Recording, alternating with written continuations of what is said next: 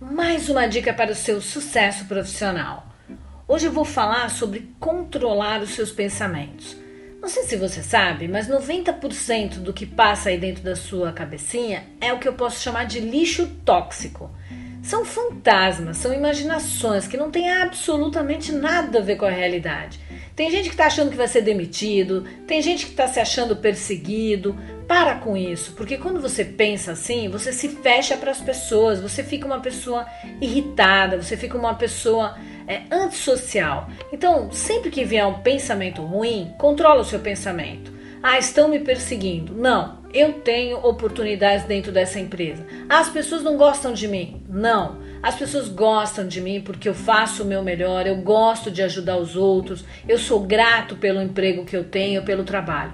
Então, controla os seus pensamentos e vamos para o sucesso. Até a próxima dica.